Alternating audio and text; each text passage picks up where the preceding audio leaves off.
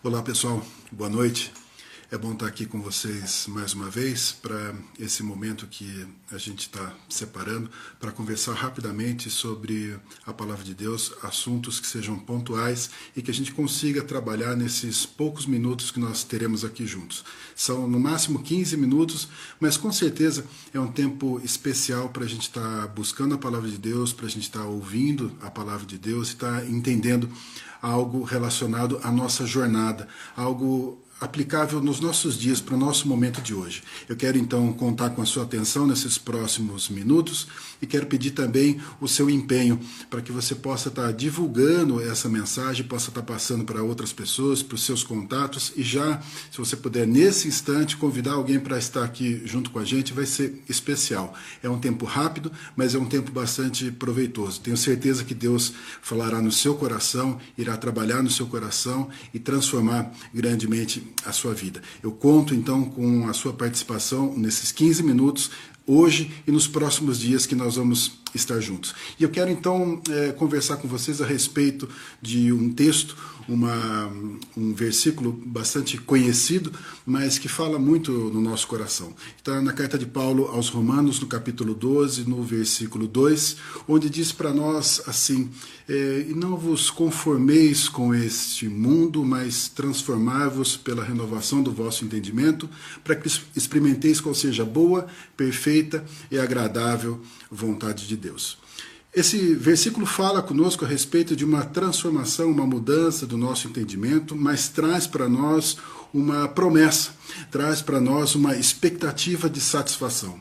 E na verdade, quem não quer ter satisfação, quem não quer ser feliz, quem não quer se dar bem, quem não quer ter uma vida alegre, uma vida boa, buscar efetivamente a felicidade?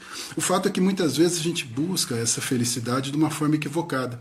A gente busca essa felicidade, essa alegria e se baseia em valores que muitas vezes não podem realmente nos trazer felicidade. Às vezes nós estamos nos baseando em algo que não consegue trazer felicidade para nós. Agora imagina que você esteja buscando sua felicidade em Deus, que você esteja buscando naquilo que Deus pode fazer na sua vida. Nós estamos falando do Todo-Poderoso, estamos falando daquele que pode todas as coisas, que tem poder para agir onde ele quiser, da forma como ele quiser, sem nenhum limite, sem pedir permissão para ninguém. Imagina que esse Deus estivesse proporcionando para você toda a felicidade, que ele estivesse entregando para você toda a felicidade. Qual seria a diferença? Diferença entre aquilo que ele propõe para você e aquilo que você efetivamente quer. Muitas vezes essa distância que existe entre as duas coisas faz com que você não seja feliz, com que você não experimente aquilo que Deus tem para você, porque você quer outras coisas, você busca outras coisas, você busca de, em outras formas a sua felicidade. Eu quero então que você entenda que aquilo que Deus quer fazer para você supera toda e qualquer expectativa de felicidade, de satisfação que você pode ter nesse mundo. Qualquer coisa que esse mundo oferecer para você não é comparado com aquilo que Deus tem para oferecer para você porque ele é todo poderoso, ele pode todas as coisas, ele é suficiente para trazer toda a alegria para você. Ou seja, aonde está a limitação da sua felicidade? Será que está naquilo que Deus faz ou será que está naquilo que você quer, naquilo que você deseja? Considere então olhar para dentro de você e ver o quanto que você precisa ser transformado nesse momento para que você possa efetivamente buscar e viver a felicidade que Deus tem para você. O texto que nós citamos aqui fala de boa, perfeita e agradável vontade de Deus aquilo que Deus tem para você, então ele é bom, ele é perfeito e ele é agradável. E muitas vezes, então, nós não queremos fazer algo, não queremos viver algo porque achamos que aquilo não é bom, porque aquilo não nos é agradável.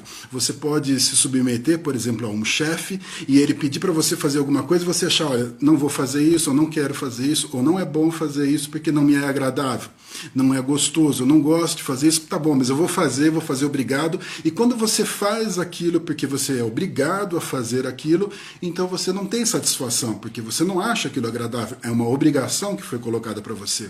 Agora, se ele coloca para você uma atividade, uma realização que você gosta, que você tem satisfação, então você olha, por exemplo, para o seu trabalho e fala: Poxa, meu trabalho é bom, meu trabalho é agradável, as coisas que eu faço são gostosas, porque elas coincidem com aquilo que você gosta. Então, o que manda você fazer, o que pede para você fazer, orienta para você fazer, coincide com as coisas que você gosta. Agora, para se Deus então tem a boa, perfeita e agradável vontade dele para realizar na minha vida e na sua vida, onde será que está a mudança? Eu quero convidar então você a considerar hoje se você realmente tem buscado da forma correta a boa, perfeita e agradável vontade de Deus. Talvez você não tenha mudado o seu entendimento, talvez o seu entendimento ainda seja um entendimento antigo, talvez a forma de você pensar seja a forma ainda antiga. Então considere isso. Considere se realmente não está na hora de você fazer uma mudança. Eu vou colocar aqui rapidamente para você quatro pontos que você deve considerar. Na verdade, eu quero que você faça três, quatro documentos, que você assine quatro documentos. E o primeiro documento, eu convido você humildemente a assinar um atestado de ignorância. O que é um atestado de ignorância? De forma nenhuma eu estou ofendendo você, porque eu também faço um atestado de ignorância nesse momento. Quando eu assino um atestado de ignorância, eu estou declarando que eu ignoro as coisas, que eu não conheço todas as coisas, que eu não tenho sabedoria sobre todas as coisas. E nesses tempos, conforme a gente vai conhecendo mais as coisas, a gente vai vendo que efetivamente a gente não conhece nada, que a gente ainda tem muito para conhecer. E se eu sou uma pessoa soberba, eu jamais consigo então me humilhar, ser humilde o suficiente para receber uma mensagem nova de Deus. Então, a primeira coisa que eu devo fazer é assinar um atestado de que eu sou ignorante. Atestado de que eu ignoro as coisas por inteiro que aquilo que eu conheço, então, não é tudo, que eu ainda preciso conhecer mais de Deus, que eu ainda preciso ter o meu entendimento transformado. Eu então não estou limitado ao entendimento que eu tenho hoje. Eu reconheço então a minha situação hoje, que é uma situação carente ainda de informação.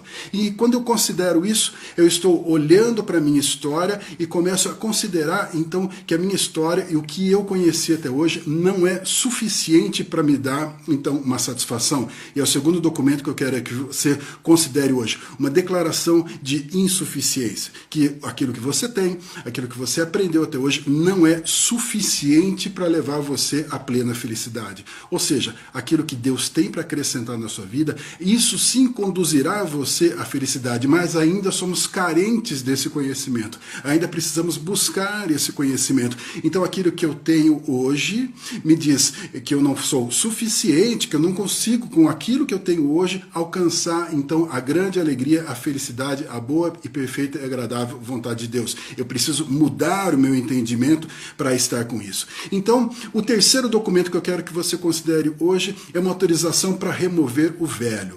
Uma autorização entregue nas mãos de Deus para que possa remover do seu coração todos os conhecimentos antigos que não levam você à felicidade, que não conduzem você à alegria, para que possa então ser tirado isso, para que efetivamente seja trocado esse entendimento. A renovação do seu entendimento é tirar um e colocar outro, mas se ele não tirar, se ele não sair, não haverá espaço para o novo. Então, entrega hoje uma autorização para Deus começar a mexer na sua vida e começar a mexer naquilo que foi os seus conceitos que dirigiram a sua vida até agora, para que eles possam ser removidos, que eles possam ser abalados, que eles possam ser trocados, que eles possam agora ser tirados completamente da sua vida.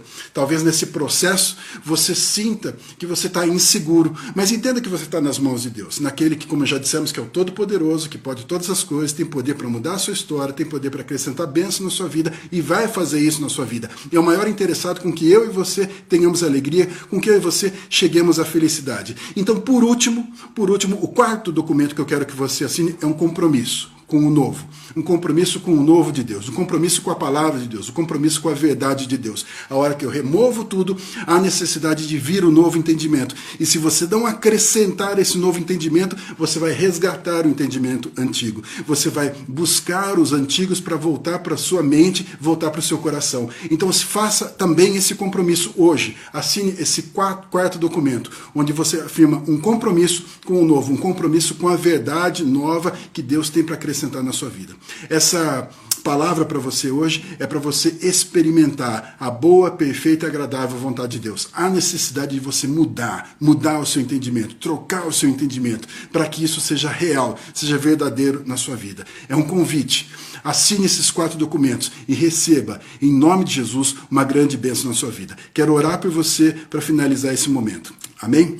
Deus Todo-Poderoso, eu coloco diante do Senhor a vida de cada um dos meus irmãos que estão agora na tua presença, pedindo, Pai, que essa bênção do Senhor, essa verdade do Senhor esteja alcançando esses corações, que esteja o Senhor Deus falando nesses corações. E que eles possam efetivamente tomar essa atitude, declarar que realmente aquilo que eles têm não é suficiente, aquilo que eles têm não, é, não pode levar à felicidade, declarar que aquilo que eles receberam até hoje é pouco perto de tudo aquilo que o Senhor tem para acrescentar, mas ainda que seja pouco que ele seja então removido, para que o novo possa ocupar lugar. E efetivamente, então, Deus, porque sabemos que isso depende de nós, é a nossa busca, é o nosso empenho, que a gente possa então estar firmado na palavra, buscando a palavra, alimentando da verdade, para sermos revestidos então do novo. Que o Senhor faça essa obra nas nossas vidas, nos abençoe e nos mostre, Senhor, Senhor, a tua boa, perfeita e agradável vontade. Nós queremos viver, Deus, nessa felicidade,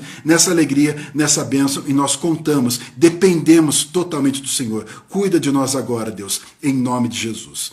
Que o Senhor abençoe grandemente a sua vida, que o Senhor fortaleça a sua casa e eu espero contar com a sua presença novamente aqui a próxima vez nos 15 minutos. Deus abençoe em nome de Jesus.